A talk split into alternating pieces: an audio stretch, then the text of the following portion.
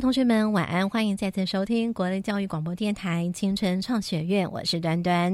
今晚这一期节目呢，我们要继续延续上一集，来邀请到建国中学的老师同学们来跟我们分享有关于人脸辨识课程他们在课堂当中的实践。不过呢，在上一集我们给大家的是一个暖身，让大家稍微的对人脸辨识啊，这个有稍微一点小小的基本概念。平常大家都会去上图书馆去借书，对不对？但同学他们发现了什么来做？运用跟实践呢，来邀请到是建国中学资讯科潘威利老师来跟我们分享。Hello，潘老师你好。好，大家好，我是建中资讯科潘威利老师。是潘威利老师呢，他在台北市一百零八年度百大精英资讯科技应用人才教育奖当中，获得了个人组智慧教学与应用类的特优奖项，掌声鼓励！呼呼。老师，我们在上回合金融领的暖身以及涨题，接下来呢，我们来介绍一下我们三位主角。大家好，我是张毅。大家好，我是王礼恩。我是杨东汉。老师，我们在上回合金融领的暖身以及涨题，对于这个人脸辨识有一些长知识的建立哦。但我想请问一下，老师，你在学校的时候，在课堂的设计，有关于人脸辨识哦这样一个课程的流程，你是怎么样来做设计的呢？课程流程，我们分。六个步骤，嗯哼，好，第一个步骤是人脸资料的收集与资料优化，好，第二个步骤是传统向量式的人脸辨识实作，嗯哼，第三个是机器学习人脸辨识 KNN 演算法的实作，好，第四个部分就是要比较两种方式的实作结果，嗯哼，那第五个部分是将人脸辨识技术用于解决日常生活的问题，嗯哼，好，第六个是相关社会议题的探讨。了解有关于人脸资料的搜集，我们在上集的时候有请同学们来帮我们做一些暖身。为什么资料搜集它是一个最费工时的原因在哪里？那么有关于传统向量式的这个人脸辨识，在待会我们要进一步来在基本概念的时候呢，来请同学们以及老师们来给我们更深入的一些概念，特别是有关于 KNN 的演算法，在待会的单元当中也会来一并告诉大家。而在后头呢，我们也会就同学们怎么样的来把人脸辨识的技术用于解决日常生活问题。那现在我们就先请潘伟丽老师来告诉我们。所以，老师你在课程当中使用的人脸辨识的技术有哪几种方式呢？第一种是所谓的传统向量式的辨识技术。这种技术只要给他一张照片，它就能帮你分析出人脸的器官，例如我们眉毛、嘴巴、眼睛轮廓、脸型等特征，并将特征转换成向量，嗯哼，用以比对人脸的技术。优点是我们只要一张照片训练之后，接下来只要输入想要判断人脸，而这张人脸的拍摄角度是正确的，嗯哼，辨识率就可以达到九成以上。那缺点就是，如果判断人脸角度稍微偏了一点，就有可能预测错误。是。这也是我们在上回节目的最后的时候，有请同学们来帮我们做了一个解释哦。那接下来我们要来进入到另外一个，就是你们在人脸辨识技术当中所使用的另外一种，刚刚有讲到 KNN 的演算法，这怎么回事呢？请老师来帮我们说明。基本概念：维他命。KNN 演算法是借由大量已经标签过的人脸资料建立参考资料集。它也是属于监督式学习的一种，再将想要判断人脸，利用 KNN 演算法与资料集中的资料进行比对，用以判断结果。简单来说，你想象一个向量空间，这个空间上已经有将所有训练过的人脸影像的向量都定位在它应该定位的空间位置。那这时候，如果有一张新的人脸需要判断，那我们会透过程式将这张人脸资料先转换为量向量。之后呢，再把这个向量放在刚才的向量空间当中定位，就是前面训练好的那个资料集的向量空间。那一旦定位完之后，所谓的 k 值，嗯，就是你要找最接近你的几个邻居，k 个邻居，通常 k 值会用奇数，k 个邻居，对，k 个邻居就是以我这张新的人脸，嗯，往周围看，嗯哼，好，例如说我 k 值是五，就是往周围看最接近你。的五个邻居了解。那如果今天有三个邻居属于 A 类别，嗯，两个邻居属于 B 类别，嗯，那么因为三大于二，那么你新加入的这张人脸，自然就会把它辨识成是 A 类别，哦，因为你的邻居里面有三个是属于 A 类别。了解。所以 K 值好像通常是奇数哦，原因就在于必须要能够比大小。如果偶数有可能是三比三，嗯那这样就没办法判断。嗯，所以那样是奇数比的资料才能够做最后的判断的意思。嗯，奇数比的邻居，比如说说五比、七比或九比这样子哦。对对对，好，那才能够算出谁大于谁，来做一个最后的判断。所以呢，优点又是什么呢？优点就是我们照片收集的时候可以不限制在特定的角度，嗯，哦，可以稍微调整一下。那么正确的资料量的数量可以有效提升准提升准确度。嗯哼，那缺点就是训练和收集资料会非常花时间。了解。我想请问一下同学，所以如果以线上收听同学他们没有接触这样的课程，通常特征会有哪些呢？比方说人脸辨识怎么样来取决？嗯以像样来看的话，那最主要的基本上有，例如说你的眼睛啊、两眼距离啊，嗯，或者是你的脸型、的轮廓，然后呃，长啊，或者是胖主要是相对位置的问题。哦，相对位置，嗯哼，对，因为呃人都有五官，可是五官的相对位置是取呃，就是你五官的相对位置嗯跟它的、呃，例如说大小或者是形状，是我们人去辨别人脸的关键。那嗯我们电脑系统的人脸辨识就是去模仿我们人类去辨别脸孔的方式，嗯，就是去看说，哎、五官的相对位置嗯。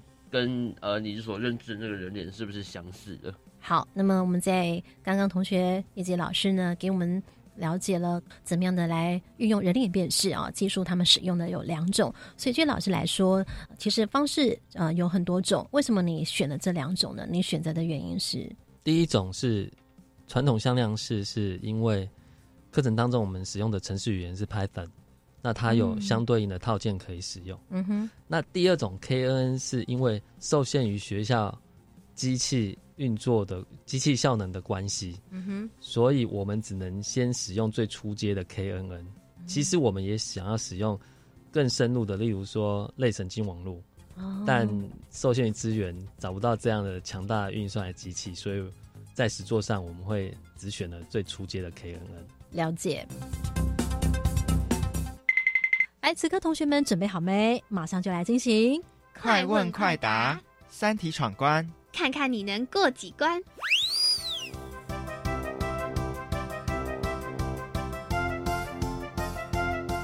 回到青春创学月，那么今晚呢，是我们和建国中学的老师同学们一起来进行人脸辨识的这方面的学习跟知识的第二堂，也就是 Part Two。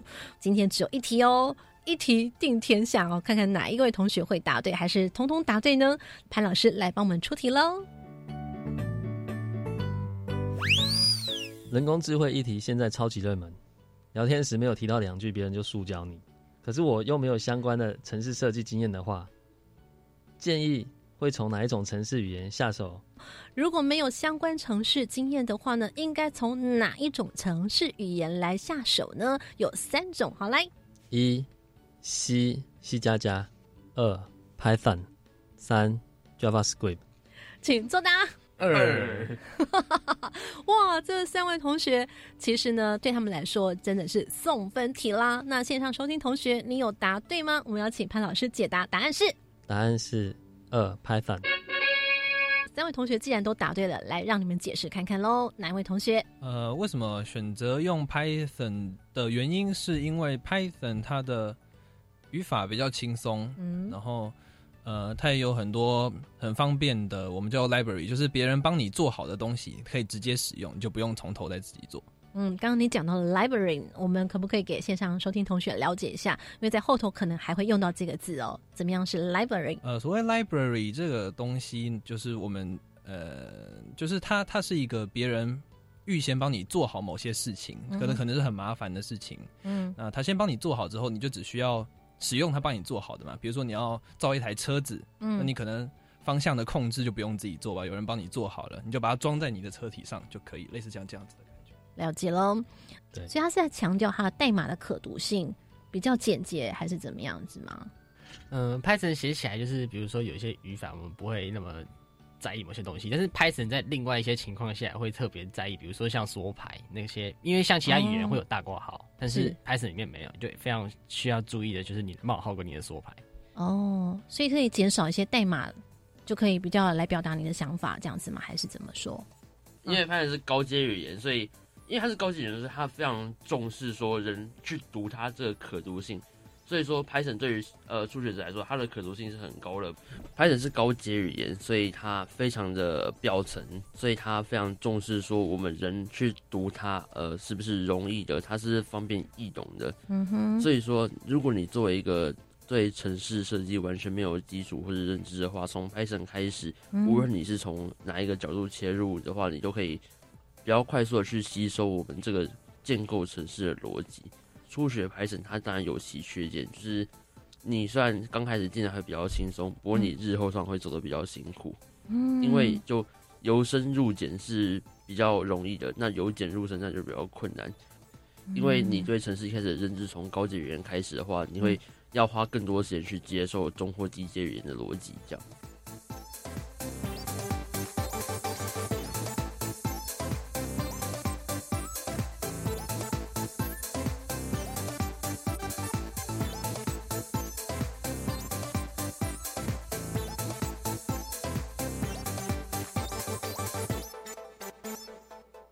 所以换句话说，在一开始的 Python 是比较容易一点，但后面比较难一点，这样子。这样讲好了，就由 Python 进入这个世界的话，你也很快的建立自信比较快得到成就感。我好像可以自己去做一些有的没的事情。嗯不过你之后很会在某一个时间点卡关。了那你。如果从 C 进来的话，你开始就觉得天哪，这是什么鬼东西啊？怎么这么困难？嗯不过在你差差不多可以加入 C 之后，你就有一定的呃程度跟水准去应付其他的东西了，这样子。嗯，所以感觉一个是先甘后苦，然后一个是先苦后甘的这种差别，对不对？对。这也就是为什么潘老师说，如果想要先建立同学们有这个更易学，同时呢也比较快有成就感的话，是先从 Python 开始来。但是呢，如果同学们接触了 Python 之后，事实上也许他就会有学习动力，再来诶从 C 语言来做学习，因为他开始至少有一点动力学习的动力，有一些成就感了，是不是这样子啊，同学？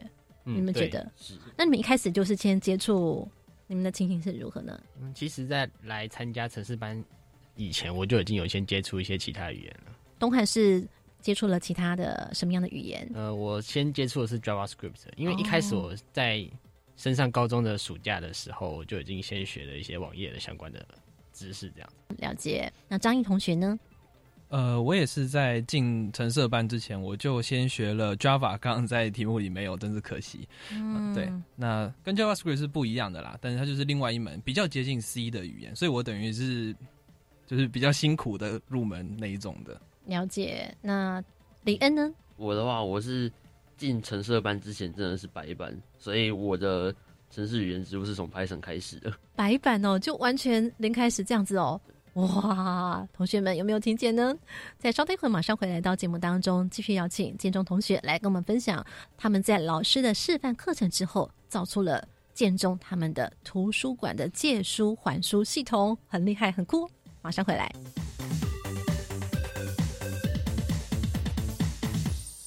灵光感应盒。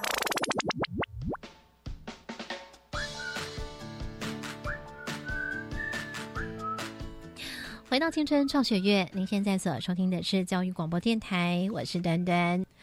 在节目当中来邀请到是建国中学资讯科潘威利老师，在一百零八年度获得百大精英资讯科技应用人才教育奖、智慧教学与应用类个人组的特优奖。那么带领同学一起来跟我们分享他们在人脸辨识基础课程实作，呃，做了一个非常酷的，叫做他们学校也可以一起来应用的是借书还书的系统，透过人脸辨识哦。但我们要请问一下潘伟老师，来先告诉我们同学们他们会有这样一个实作，这样一个成果，是因为来自于你在人脸辨识课程当中有做了示范哦。可不可以来描述一下你是怎么样带同学们做示范？因为我们城市设计班的课程哈，其实由我们自己的学习经验而言，以往我们在处理基础学科，例如说数学、物理、化学，嗯，常常会学到后面不知道这个东西能用在哪里。嗯那这一次的课程设计当中，我会非常强调的是说，我们的技能是真的可以应用在日常生活中。嗯那为了达到带领学生学习的效果，我自己就先尝试使用人脸辨识来做课堂点名系统。嗯那么收收集完同学的人脸之后，我也尝试了，就直接让同学上课的时候自行到摄影机镜头面前进行点名。嗯，那同学也有反映说，他看到自己的人脸出现了，然后同时姓名也秀出来，非常惊讶，嗯，觉得自己也有这个能力可以达到这样的效果。那进而我就鼓励同学说，今天如果我们已经有人脸辨识的技术之后，嗯你会想要把这个技术应用在哪些日常生活当中会遇到的问题呢？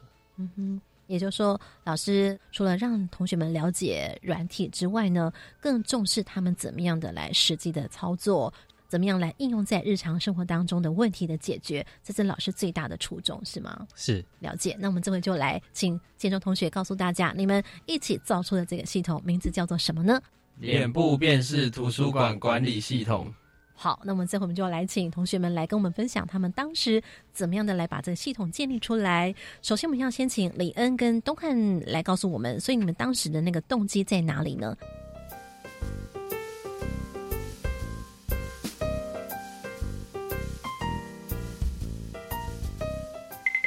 就因为老师在上课中有不断强调说，我们学习城市的目的是为了解决我们所碰到的问题。嗯那我们那时候刚学完脸部辨识的技术，我就想说，有没有什么问题是需要被解决的？那时候我就想到说，每次去图书馆借书，就是有一些不方便的地方，所以想要尝试把这个问题解决掉。这样，好，所以图书馆借书不够方便，是让你发现说，哎，日常生活当中有没有什么困扰的地方呢？可以解决什么样问题？你就想到这件事情。有时候我们觉得不方便也就算了，但是不会真的实际去想说，哎，可以透过怎么样我所学的技术来应用。那这也是你们当时觉得是最大的考验。反而技术学会了之后，怎么样应用，好像对你们来说才是一个更大的考验，是不是啊，李恩？嗯，对，平常会不会去想说，哎，我有没有哪里不方便？好像也不会特别去有这种指南针去想哦。别让人觉得不方便就算了啊。可是，就是当你拥有一些改变问题的能力的时候，会开始去思考说，诶、有没有可能我尝试用我自己的能力去把这个问题解决掉，让我自己跟别人的生活都变得更方便，这样。真的也很好。商品设计这件事情来说呢，我们在讲商业模式的时候，第一个最重要的是，就是你要去了解日常生活当中你碰到了什么样的痛点。如果呢不是突破式创新的话，可能就是也许在借书的流程做一些修改啦、调整啦，并不是做的突破式创新。但是同学们他们利用了老师在课堂上面所学的人脸辨识的技术，这就是所谓的解决问题的突破式创新。那东汉呢，当时为什么会跟同学也就想到了借书证这件事情？嗯，其实那个时候就是刚好就骑着车，然后跑去我们那个新北市一总图，就想到要借书。然后那时候就发现啊，我那个借书证忘记带，然后就刚好看到他那个图书馆里面有个看板，就是在推广说，哦，我们现在有新建一个系统，叫做那个人脸辨识的借书，就是你可以用你的脸当做你的借书证，嗯当你忘记带的时候就很方便。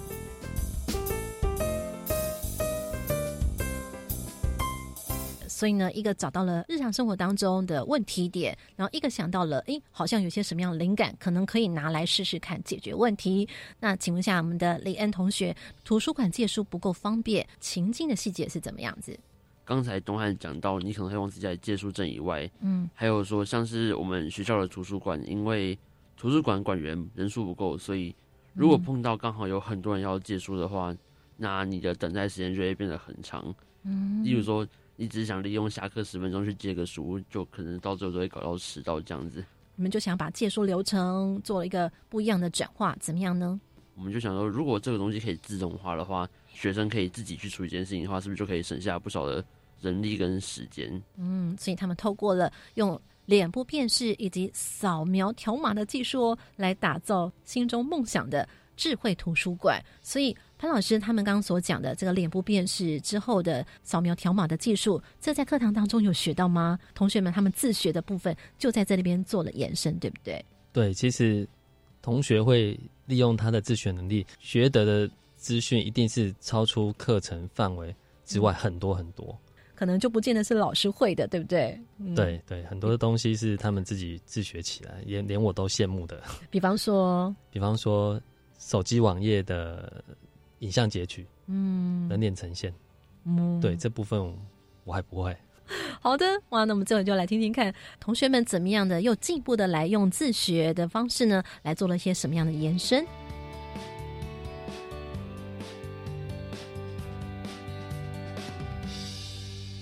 那我们就来听听看同学们他们怎么样的来进步规划。刚刚你跟同学你讲到了发现图书馆借书的不方便，这样灵感来了之后，那你在这个系统方面，你负责的是界面设计，对不对？嗯呃，对，感觉有点惭愧啊，就毕竟大家都是城市班同学，可是东汉跟张毅他们就是进来之前就已经有呃接触过城市设计这一块，所以论到城市设计的就是硬实力的话，我自然是不及他们两个啦，这样子。嗯，别这么说，这么说，我们来听听看。李恩同学，他曾经说到，他在一刚开始的时候，对城市的世界可是一无所知的哦。来聆听他的心情点滴。那大家好，我是王李仁。呃，我接触到这个学校开的课程之前，就我跟大多数的对城市设计很有兴趣的学生一样，就我当时就是嘴上一直讲说啊，我未来要当工程师啊，或者我将要读资工系。不过呢，我就是对这个资讯的世界，因为一无所知，所以还是有一种无名的恐惧，所以一直以来就没有去实时的去自己去说上网搜寻啊一些相关的知识这样子。不过当时因为开到学校有开这个城社班嘛，所以就是讲这么久了，总该自己去试试看了吧。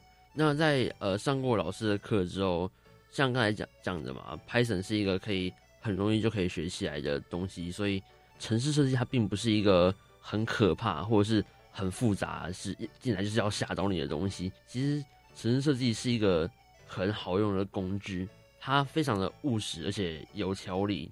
你只要能够好好使用它的话，你就会有足够能力去解决你所碰到的问题。这样子，在上了这课两年之后，我们有这个机会去呃做这个智慧图书馆的系统设计。我的能力其实还不及就东汉跟张毅这两位同学，所以在前后端的部分，我能支援的地方就比较少。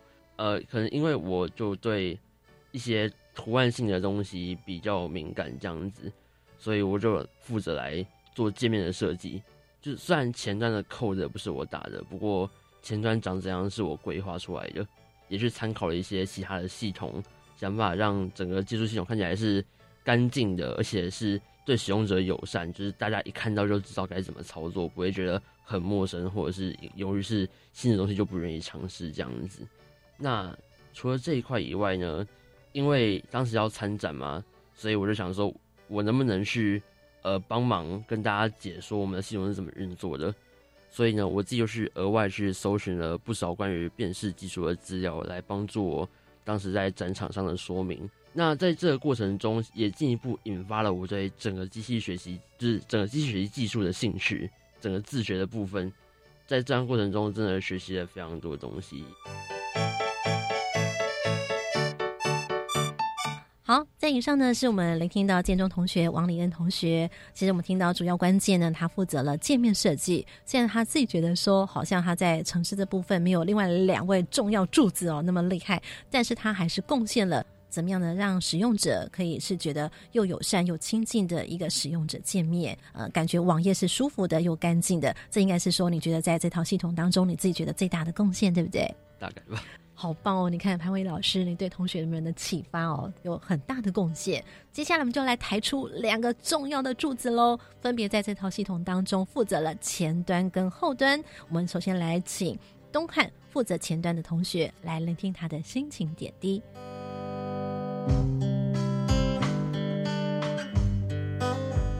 大家好，我是杨东汉。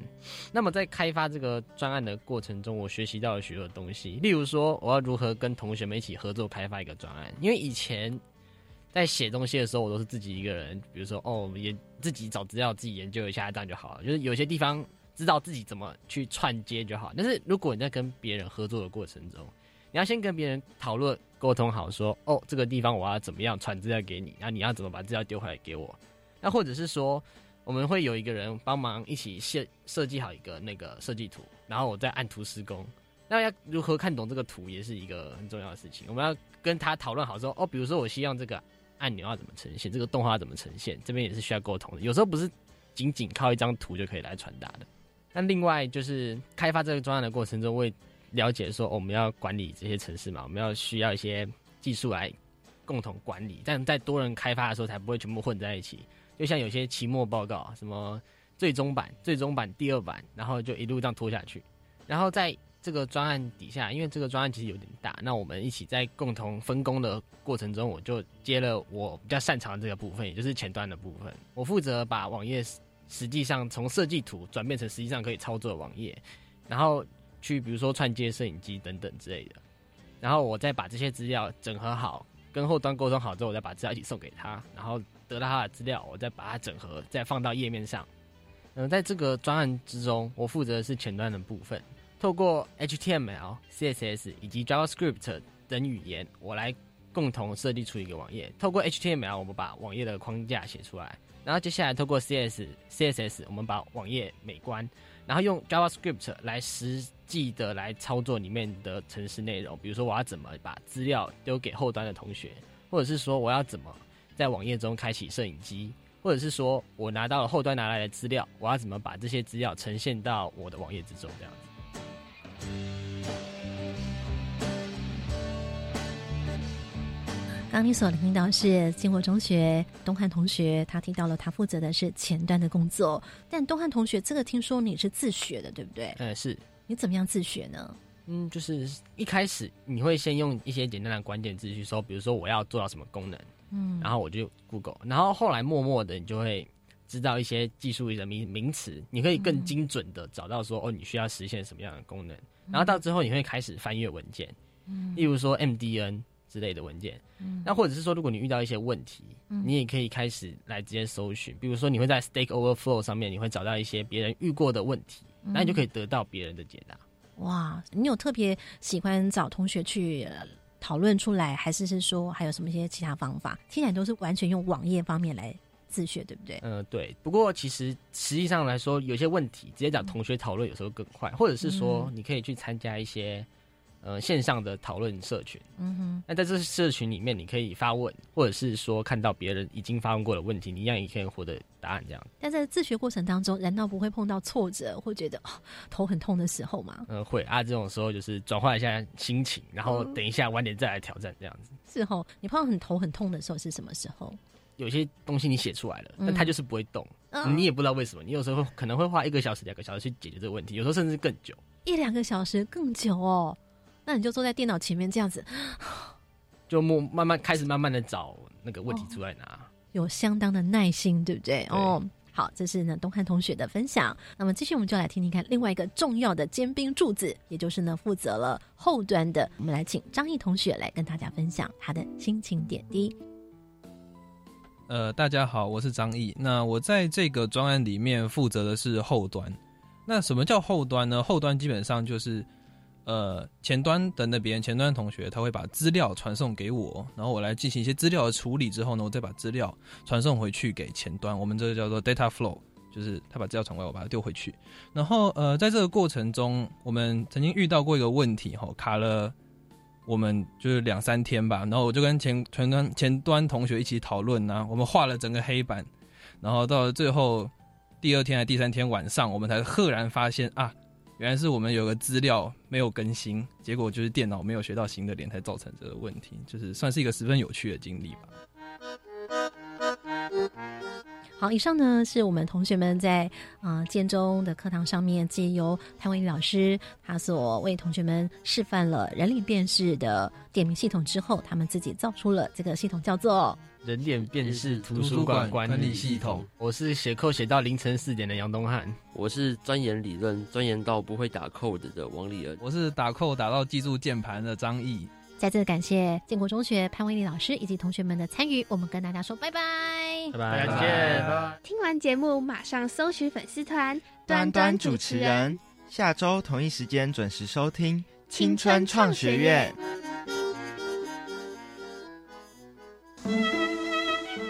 身为台湾人，你对台湾有偌济了解？俗语讲金庙起神，外来总是卡机卡。母语那是声，声人是阿娘。秉持着阿娘的话，袂当断送伫咱即代。当风景教授不断教学写册，希望台语文继续团团。话是风，字是中，请跟随阿正生的讲台湾。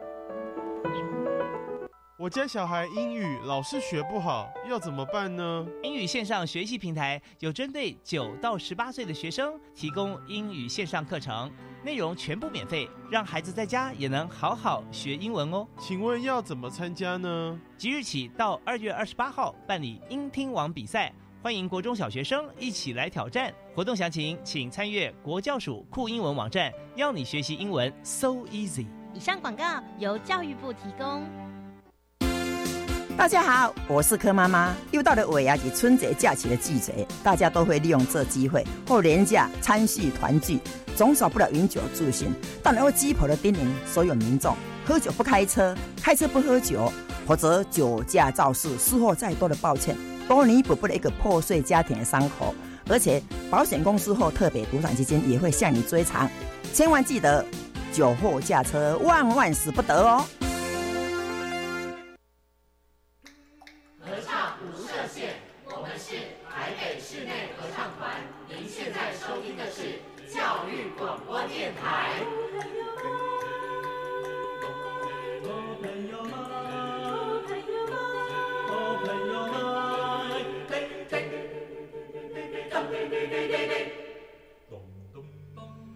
就爱教育电台。好想变厉害哦！好想学会魔法哦！听说这里有人想成为厉害的魔法师，是魔法师哎！你有什么秘诀能教教我们吗？好，那就跟着我喊这句咒语：知识速速前。每周一晚间十点半准时收听校园 DJ 秀，各行各业报你知，知识补给 all day long。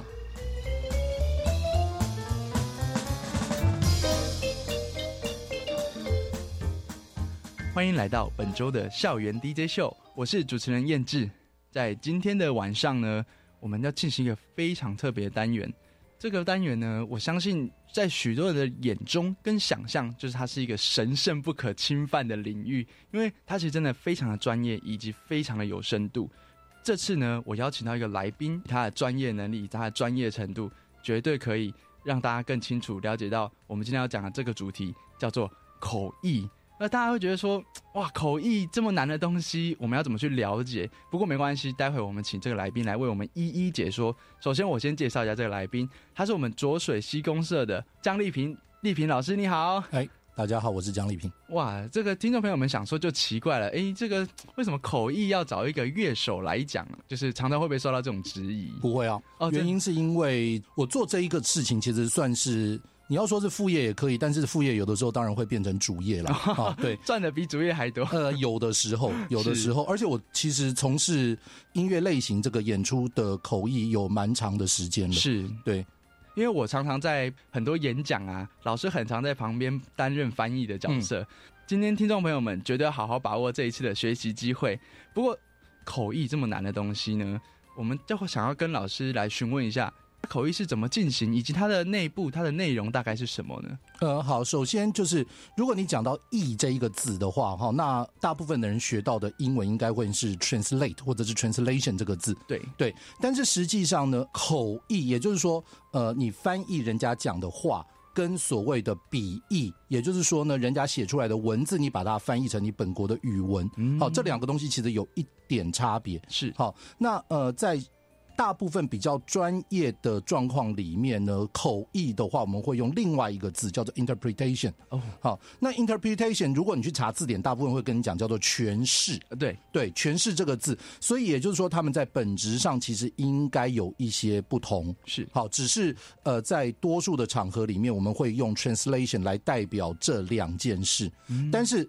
呃，我想最大的差异在于，如果你是做 translation 的话，你其实是可以有来源可以依循的。比方说，你有字典，好，然后你有一些辅助你呃输入的器材，比方说很快的平板或者是电脑，或者是你自己的速记的功能。是好，但是这个 interpretation 大部分就是人家讲什么，你就要马上的把它翻出来，不管是他讲五六个字之后，你就开始同步的翻译，或者是他讲一句话或者是一段话之后呢，你再将他讲的话翻译出来。这个东西其实有很大本质上的不同哦，所以呃，人家说的口译跟笔译就完全是不一样的东西。这样，其实严格讲。讲起来，在着重的事情上面会差异蛮大的。是哇，谢谢老师跟我们讲这么大的差别，因为有时候你知道去外面如果搞混了，会显示自己非常不专业这样子。不过我想要问一下老师，刚刚讲到说，老师在这一行啊，这么打滚了这么多年，有时候甚至盖过主业的这件事情，老师会跟我们分享一下说。是怎么样子从一个乐手，然后那么这样子跨入这个行业的呢？哦，是这样子的，就是我在念成功大学建筑研究所的时候，好，那因为我一直都是除了念书之外，那我我很早就开始从事跟流行音乐有关的事情，好，就算在学生时代也是一样。那么当然会认识许多音乐界的人士，好，然后当我记得是在成大的时候呢，呃，有一个唱片公司想要邀请一位很知名的加拿大的吉他手来台湾进行这个呃表演与讲座，好，就是像这样子的讲座，我们叫 clinic，是好 C O I N I C。那呃来进行这个讲座的部分，那负责人就辗转的找到我，嗯，好，他说，哎，听说你英文不错，听说你英文不错，就这么一句话，这么厉害，对，然后呢，呃，你要不要来试试看担任这个口译的工作？那我只是觉得好像很好玩，对，然后就去做做看，然后结果呢？呃，表现的还不错，表现的还不错，所以就等于是建立了一个做这件事情的自信心。好，那当然这个机会不会这么快的就直接落到你身上。好，那在这个事情之后的五六年，好，我中间大概都是几乎都没有呃接到像这样子的工作，然后一直到五六年之后呢，在一个因缘际会底下，有一位非常知名的贝斯手，嗯，好，所以这回到我的本业来，因为我其实是呃主业是。职业的乐手，然后是贝斯手。好，有一位贝斯手呢要来台湾做讲座，但是原来的口译者因为有事，所以那一场不能来。哦，对他推荐了我。是，好，这个口译原来的口译的这个老师是我的非常要好的朋友跟前辈，那他就推荐了我。然后我记得那个时候我还去跟这个主办的公司做了一个简单的 audition。对，就是我们去吃了一个饭，然后呢，他呃问了我一些问题，等于是。掂掂看我的这个斤两，边吃对对对对对边边看我是不是能做这个事情。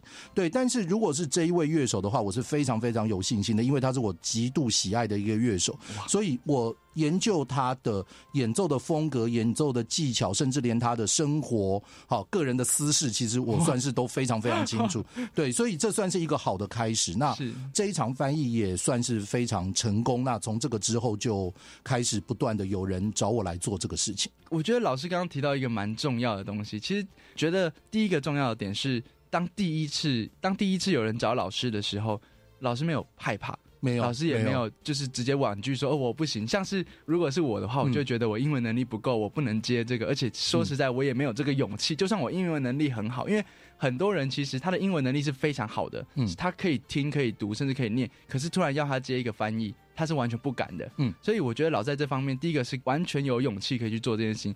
第二个是我觉得老师刚刚有提到说，在做第二场口译的时候，老师其实是有做足了功课，就是对这个乐手本身是非常的了解。所以我觉得第一个勇气跟第二个做足功课非常重要。做足功课可能是最重要的事情，就是呃，实际上。就是有能力的人很多，但是口译这一件事情，其实很多行业其实大概都是这样，它其实是一个呃综合能力的表征。嗯，对。好，那当然第一件事情就是你要有这个面对人群，好面对这个不知道你是谁，但是来看你做什么事情的这些群众的，就像你刚刚讲的勇气。对，好那。这个勇气其实是来自于你是否能够掌握你的专业知识。嗯，对我认为这一件事情大概是我跟其他的人比较不一样的部分。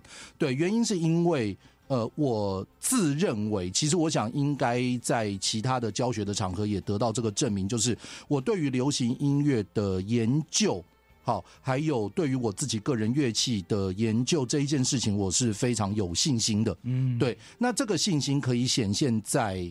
我的表现上面，也就是说呢，尽管也许他讲的字我没有办法马上的理解，嗯，但是基于我对于整体环境还有这个人个人特质的理解，是我仍然可以在那个瞬间尽量的理解他在讲什么，是。对，而且这个命中率其实颇高。会不会像是说我们其实英文没有那么好，可是我们在看网络上的不管是新闻文章啊、YouTube 啊这种东西的时候，诶，虽然我们一句话里面只听懂三个字，可是刚好听懂那三个字刚好是关键字，而且尤其是你的专业，它有一些是用术语的时候，那在这个时候，虽然你没办法读懂它的全部，可是你已经大致可以了解它的意思。你说到一个重点，就是所以为什么我一直在强调这个专业的部分，原因是因为每一个专业都会有它自己的专业的术语或者是行话。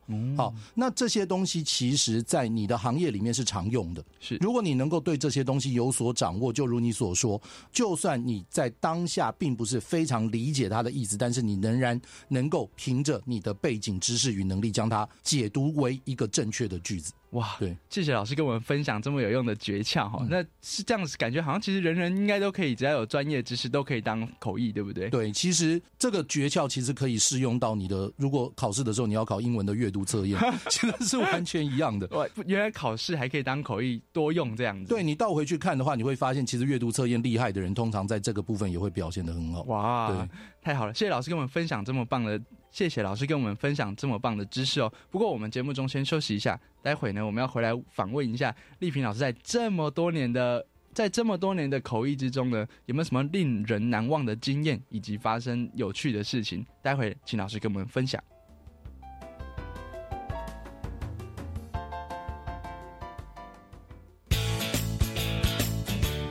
知识小学堂，上课喽！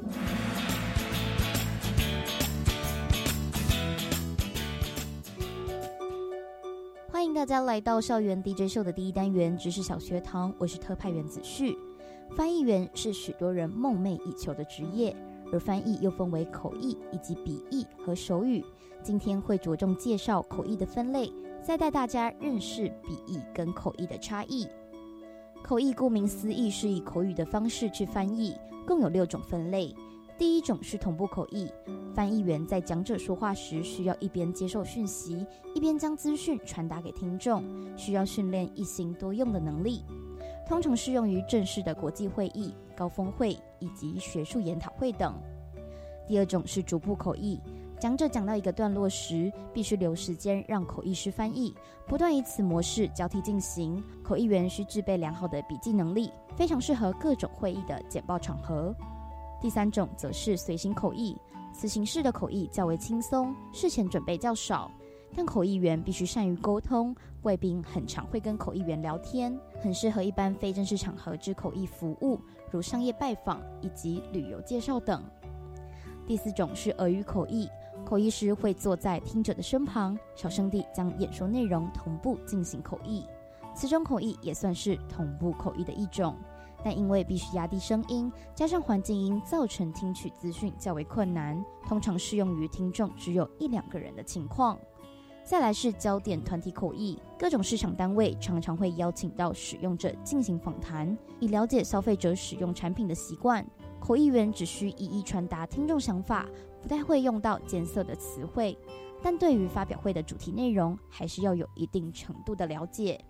最后是口供证词，是美国特有的法律程序，口译员需负担部分的法律责任，所以译者需具备一定的法律专业知识，在口译时会尽量不跟动说话语序，也不整理讯息，以防证词受到扭曲而产生误会。而不论是笔译或者是口译，都需要具备深厚的文化基础以及语言理解能力，掌握某些主题的专业知识，同时也能清楚明确地进行沟通。但口译与笔译的区别在于这两个服务所使用的媒介和技能组合。口译是以口述的方式翻译口说语言，笔译员则是将书面内容翻译成另一种语言。口译的工作能当下完成，笔译则有充裕的时间整理出高品质的内容，相较口译要求的正确性较高。了解口译和笔译之间的差异后，公司也才能根据更明确的翻译要求去寻找合适的专业人才。今天的知识小学堂就到这边告一个段落，我是子旭，我们下周见。欢迎回到节目中，我们继续访问丽萍老师。刚刚老师跟我们分享了口译、笔译以及口译的形式，以及口译的学习方式等等的。哇！现在我们要请老师来跟我们分享一下他自身的经验。不过我要先提一件事情：为什么我会请老师来到节目中呢？老师在我生命中展现了一场令我难忘的演讲。我我有去参加一场国际演讲，他是请两个国际大师来做这个电影配乐的演讲，那主题是奥斯卡配乐的大师班。那老师刚好是那一场演讲中的口译，所以我在台下看，真的觉得哇，老师真的太厉害了。说说真的啦，主持人我也有点小臭屁，我英文也不弱，基本上外国人讲话我听得懂七成，就是像老师说的听关键字这样。但那一次，我完全觉得透过老师的口译，我可以把演讲者所说的事情完全听得更能理解他真正的意思。所以我在那一次对老师真的是觉得，哇，这是我憧憬跟崇拜的对象。不过呢，我想要问一下老师，这是我印象深刻的场次。老师自己在这么多年口译中，有没有有没有令自己印象深刻的场次？其实也是这一场哦，真的吗？因为这一场是我所有做口译的工作中准备最久的一场哦。对，这一场我准备了一个半月。哇，对，一个半月是四十几天，对，差不多有这么久，每天都不断的持续在准备。呃，对。然后原因是因为呃，我我想，因为我们两个都讲到这一场，所以我大概讲一下它的背景。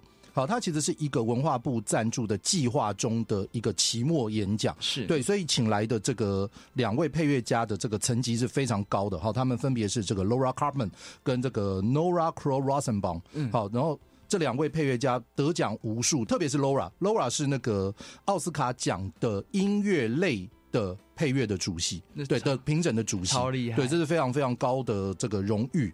好，然后两位的作品当然也非常多。那呃，为什么这个事情对我来讲印象非常深刻？原因是因为我过去的翻译对象大部分是精于某一个乐器演奏的音乐家或者是教学者。嗯，好，也就是说呢，我只要搞清楚他的乐器擅长的事情是就 OK。对，那大部分能够做这个。事情的，就是巡回全球各地进行讲座，与大家分享他音乐演奏的心得的人，实际上有一个很有趣的事情是，大家的背景几乎都共通哦。对，也就是说，大家如果是在做流行音乐领域里面呢，听的东西、喜欢的东西、崇拜的东西、研究的对象几乎都一样哦。也就是说，你只要能够在这一件事情上面早早的建立起大家的共识，是好。然后我常常跟其他人讲说，这种事情就是你是不是哈来？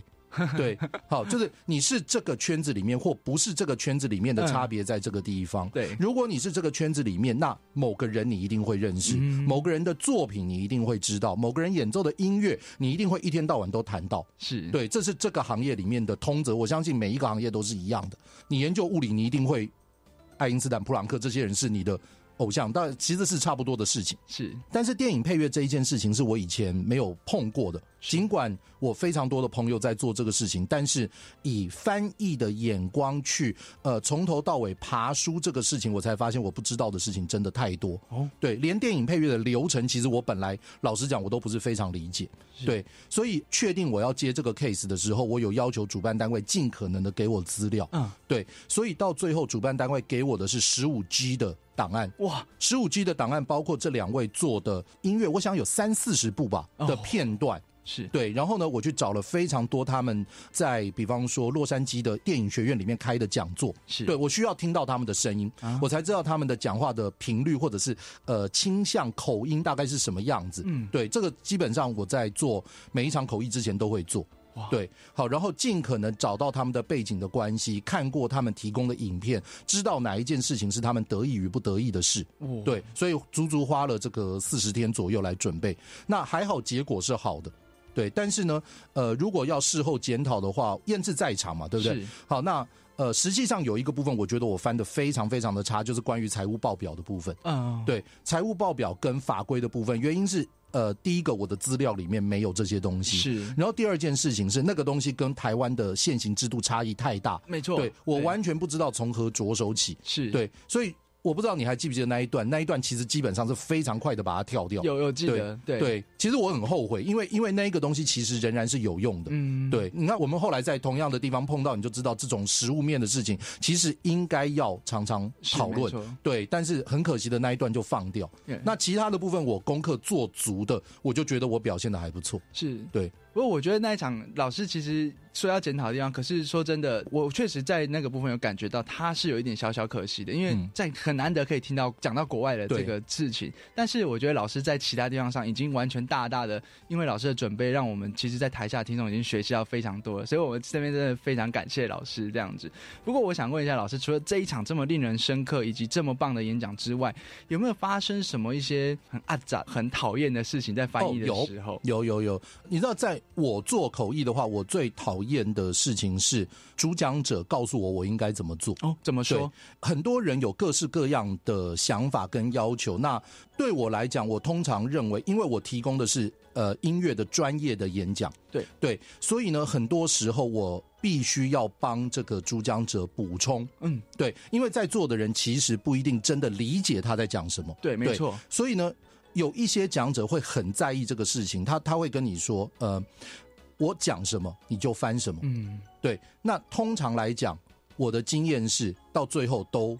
不了了之，嗯，对。可是，一开始会被这样子要求的时候，我通常都觉得心里面很有有有点像你讲的阿杂这样子。对，对 我甚至碰过一个最离谱的要求是什么呢？他要求说，他们对方发来的讯息说，这个翻译者必须要呃英文够好，能够理解我在讲什么，对音乐有专业的知识之外，我讲的所有笑话他都必须要翻出来。是对他讲的，对方演讲者讲的时候，对。可是他有特别要求，我讲的笑话都要翻出来。可是有时候国外的笑话直翻不是会很。对，就是这样。对我后来有问这一位讲者，那当然他是满意我的表现，他才会回答。对，他的意思是说，常常在特别是东亚地区碰见没有办法理解这个美式幽默的译者，所以当他翻下去的时候，就是我们以前常常讲一个笑话，就是翻译翻不出来，就跟观众讲，现在请大家笑。对对对，对，常常会有像这样子的状况。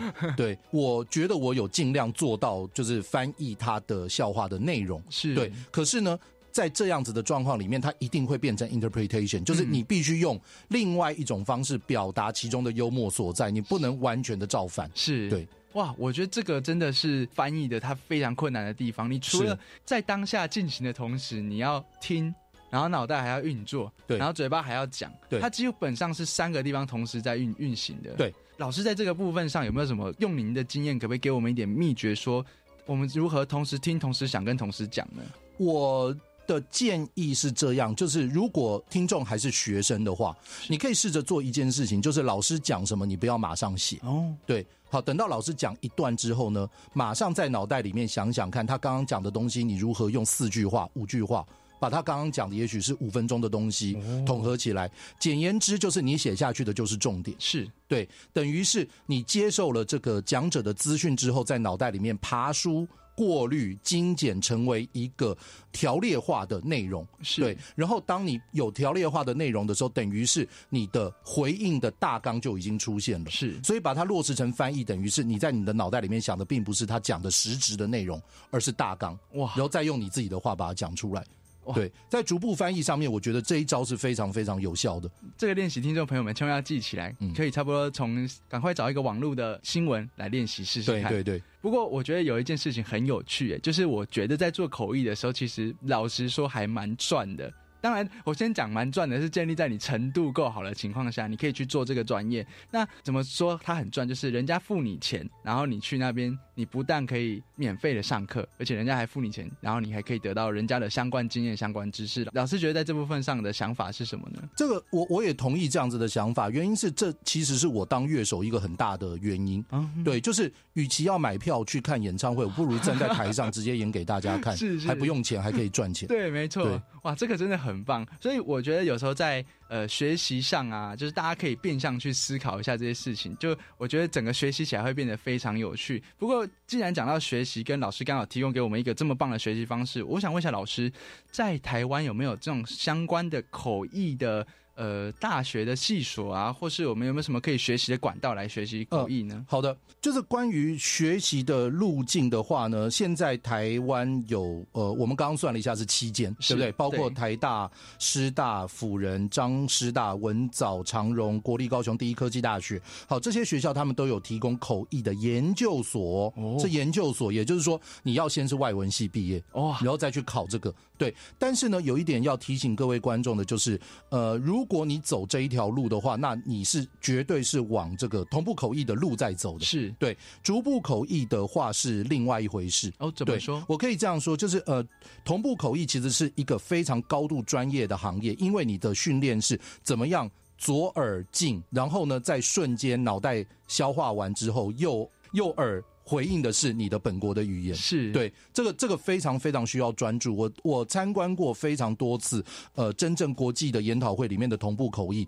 他们工作三十分钟到四十分钟已经是极限，对，非常非常烧脑的工作，是对，所以他们一天领两万块、三万块是非常常态的事情，哦，对，而且我也觉得那个是值得，他们应该得的那个价嘛。他们的专业确实有那样的对对对对对。好，那既然这个东西的专业门槛如此的高，所以呃，我建议各位，如果你真的想要往这个方向走的话，其实往逐步口译的方向比较好。也就是说，你就。去找你真正喜欢的行业，是想尽办法把它研究透彻。哦，对，研究透彻，看你是不是变成哈来。对，然后呢，呃，接下来当然是你自己的英文能力要 OK，好，或者是其他的语言也有可能。其实我们非常缺英文之外的口译者，非常非常缺。对，好，而这一件事情，我认为也阻碍了台湾在吸收外国资讯的一个部分。对，所以如果我们有呃英文、日文、韩文之外其他的专业口译者，也能够多方的不要领那么多钱，大家进来的话，那那那我觉得是对台湾整个来讲都是非常好的事情。是对，好，那最后有一个，我认为不管你是哪一个面向，你不管是同步还是逐步，最重要的是你的本国语言的能力要高于你的外国语言的能力。这个这个，我想很多人都误会，就是说，呃，我的英文够好，我就可以去，我对于某个东西的专业知识够，我就可以去当口译。其实不是，其实不是，是你本国语言的能力要非常非常好。举例来讲，如果你的英文能力有九十分，你的国语能力，特别是口语化的能力要有九十五以上。嗯，对。你才能够正确的把它翻译成底下的人听得懂的东西。哇，如果这两个没有做结合，那到最后翻出来的国语也是另外一个灾难。对对，你可以看到，其实大部分就是呃，你认为是灾难的翻译，其实你会发现，其实是你听不懂它的中文，而不是听不懂它的英文。对，有时候我们看电影的时候，上面的那个字反而让我们是看不懂他在讲什么的。有时候听英文我们还听得懂，但是看那个就真的看不懂。因为每一个国家之间的语法差异实在太大，所以这个转译的过程其实真的需要蛮长时间的练。习跟理解才行哦。对，听众朋友们千万要记得，不要只把你的第二外语加强到这个强过你的本国语言，就到最后本国语言还是最重要。没错，因为我们呢在外面都知道，丽萍老师常常被称作两个字，叫做学霸。我觉得这个就一定要知道，要要来问一下丽萍老师说，在学习第二外语或是在学习本国语言，老师自己自身有没有什么样的诀窍可以分享给大家？最重要的就还是最理想的状况，就是你让每一个你要学习的语言都如同本国语言一样的学习。对，也就是说，假定你把本国语言就呃，我们会把它叫做 native language。嗯，好，那你在学习 native language，比方说你学习国语的时候。好，你会去考虑文法吗？不会，不会，对不对？你靠的是不断的对话，没错，不断的错误，不断的纠正，这个样子慢慢学习来的。对对。那可是如果你现在去学英文，你先学文法，你先学拼字，马上就会出现一个本末倒置的状况。对，所以如果你希望能够让这个语言能够得到一个流畅的结果的话，其实我认为多讲。然后呢，至少是一开始不要太拘泥于文法，嗯，呃，尽量使用例句哦，对，尽量使用例句来作为你的讲话的参考，也许是一个比较好的方式。是对，哇，谢谢老师给我们这么棒的练习方式哦！我相信今天听众朋友们一定意犹未尽，一定还有很多问题，很多想要知道的事情。不过因为节目时间有限，如果听众朋友们还有问题，其实可以上。其实可以去找老师的脸书写讯息给他，并且跟他询问。不过老师好像还有在做 podcast 哦，对对，我有赶上这个大家的热潮，对，成立了一个 podcast。好，那我的 podcast 名字叫做 Low Pass，L O W P A S S。哇哦，对，内容大概是在讲什么？呃，基本上是跟音乐有关的事情，我都会讲。对，听众朋友们有兴趣，千万不要错过这么精彩的节目哦。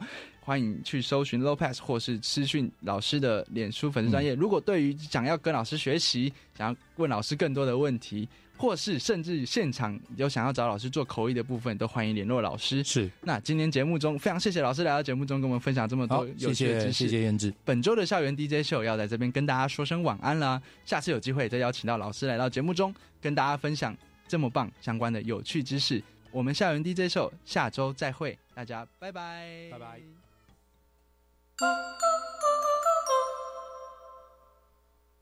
现在时间晚上十一点整。